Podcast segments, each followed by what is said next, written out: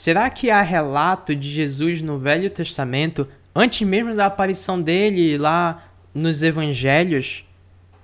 Ou melhor, será que há relato de Jesus em Gênesis? É isso que eu quero esclarecer nesse podcast e fica comigo até o final que eu vou falar bastante coisa. É isso aí. Bora.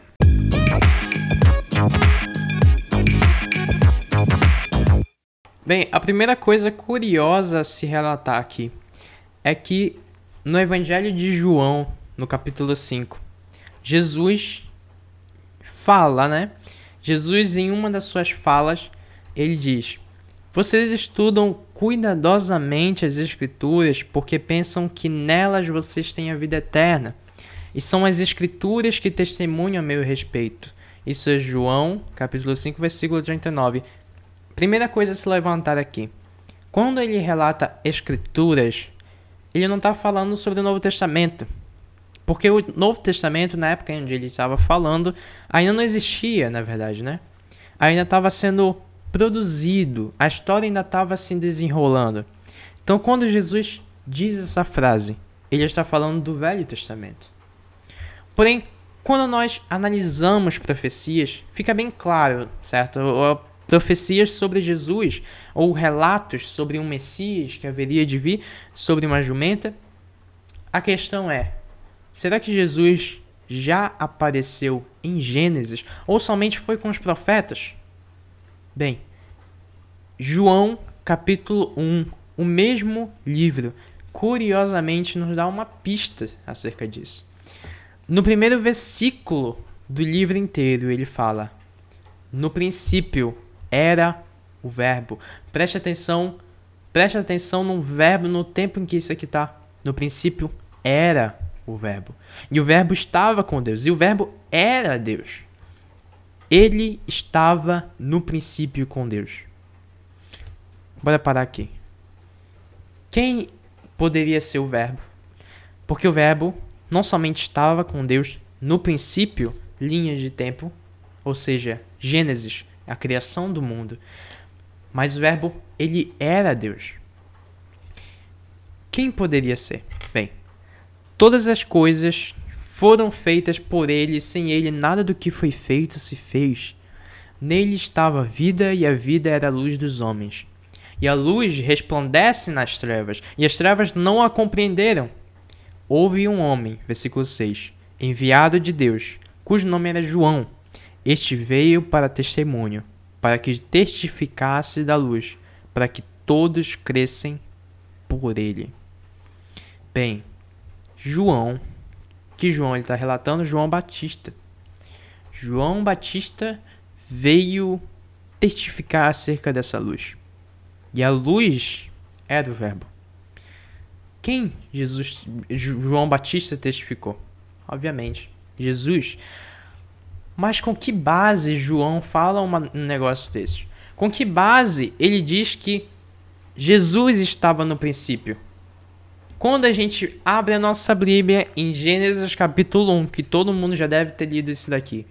No princípio, criou Deus o céu e a terra. E a partir daí começa a dizer: haja luz, haja, e houve luz, e viu que a luz era boa, enfim. E ele começa ali aquela. Período de criação. Da onde que João traz uma informação dessa? Seria uma heresia? um negócio desse? Será que ele estava usando entorpecentes ao falar um negócio desse? Cara, com certeza o autor do, do Evangelho de João sabia hebraico. Porque toda a mágica dessa passagem do, de, de Gênesis capítulo 1 está no hebraico. Quando a gente traduz de uma língua para outra. Dependendo da complexidade, da diferença histórica de uma língua e outra, fica difícil de traduzir tudo é, cuidadosamente, fica difícil traduzir tudo na sua complexidade total. Tá entendendo? É, é difícil traduzir saudade para inglês, porque não existe um termo que signifique o sentimento saudade em si. A gente tem miss you, mas é sentir sua falta é parecido com saudade, mas a gente não tem a palavra saudade. E como é que a gente traduz? Essa é a questão da palavra princípio. No princípio. E é isso que eu quero que você preste atenção nesse momento, porque é algo extremamente empolgante e eu fico muito feliz. Eu vou deixar todas as fontes que eu estou consultando esse daqui nas descrições de todas as plataformas, inclusive no YouTube, que isso aqui está passando também. Enfim, eu vou deixar tudo na descrição para que você possa consultar. E preste atenção. Olha só. Primeira coisa, bora analisar o texto de João. Quando a gente quer falar princípio em termos de linha de tempo, como a gente fala em hebraico? A pergunta é: se eu quero falar, ah, no princípio eu era assim, depois fiquei assim. Ah, no princípio, ah, bora começar desde o princípio. Enfim, como a gente pode falar princípio? A palavra de princípio pode ser aqui, olha. Tekla. Grava bem. Tekla. Que significa justamente começo. The beginning. De acordo com NAS, NAS Excessive Concordance. Tekla. Início. Ou seja, um período de tempo que é o início. O início de todas as coisas. Início e fim. Beginning. Tekla. Mas e em Gênesis? Porque João diz, no princípio, tecló, ou seja, lá no início, era o verbo. O início era o próprio verbo. O verbo não estava no início. O verbo era o início. Da onde ele tira isso? Em Gênesis capítulo 1. No princípio. Tecló? Não. A palavra usada para princípio em Gênesis capítulo 1 é Rastrit. Rastrit. Nem sei pronunciar um negócio desse. Rastrit. Que não só significa início, mas significa primogênito. Significa primeiros frutos escolhido. Significa o melhor. Significa uh, os, é, a primazia. Primazia. Escolhido. Primogênito. Ou melhor, início. Quando Gênesis diz no princípio, princípio era mais do que apenas um período de tempo. Princípio era uma pessoa. Princípio era o verbo. No princípio era o verbo. A palavra princípio era o verbo.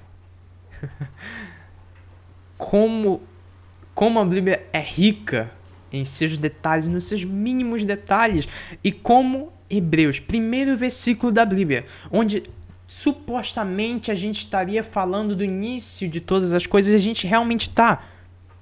Mas a gente está falando mais do que o início do mundo, a gente está falando sobre Jesus no início do mundo a gente está novamente restabelecendo o entendimento de que desde o início do mundo, desde a criação de todas as coisas, Jesus já estava na Trindade que a gente chama. Isso não está na Bíblia, tá bom?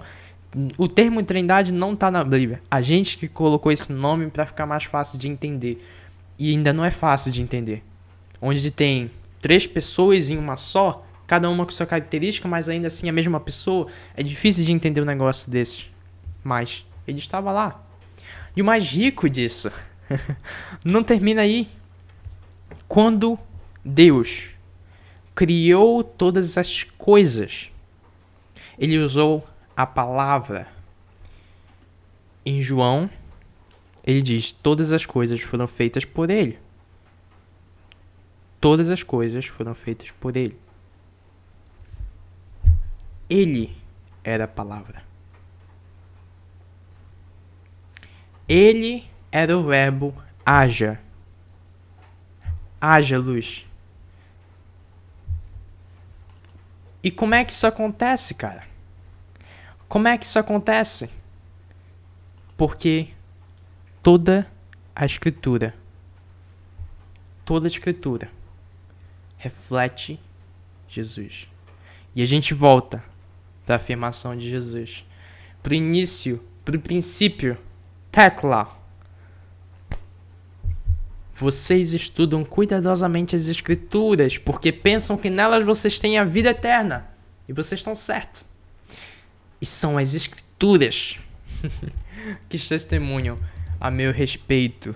Jesus estava no princípio. Jesus era o princípio.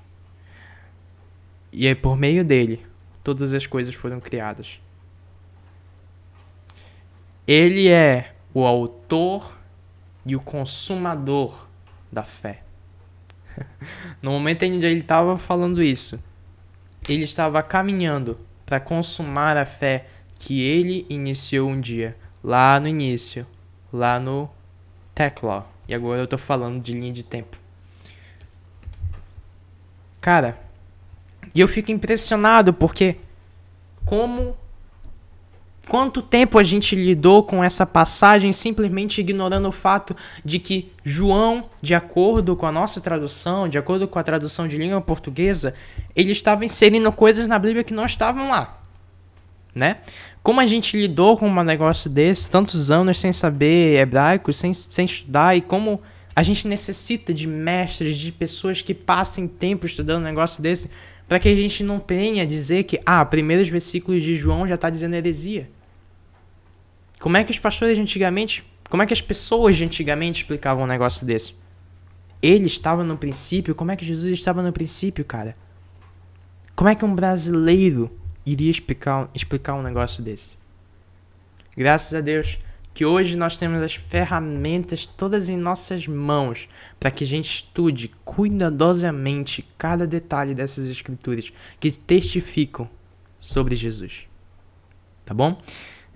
Esse esse vídeo, esse podcast não foi para pessoas que ainda estão iniciando. Pode ser para pessoas que ainda estão iniciando uh, nessa caminhada ou pessoas que são descrentes muito menos. Esses daqui são para pessoas que querem entender um pouco mais a fundo a Bíblia. E eu tô nessa fase de querer entender mais.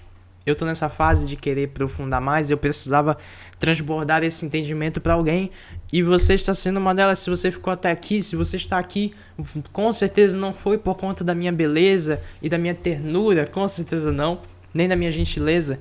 Na verdade, você está até aqui porque você tem sede e fome de justiça, porque você tem sede de entender as Escrituras. Eu lhe dou parabéns, muito obrigado e até a próxima. Se cuida, cara, porque tem mais, tem mais que eu vou, eu vou trazer mais coisas aqui. Eu vou ser mais constante nessas postagens. Muito obrigado por tudo. Se você puder, vai me ajudar muito se estiver compartilhando com a sua comunidade ou com alguém que você conhece. Então é isso. Vai estar, além disso, vai estar me motivando. Até a próxima. Muito obrigado. Falou!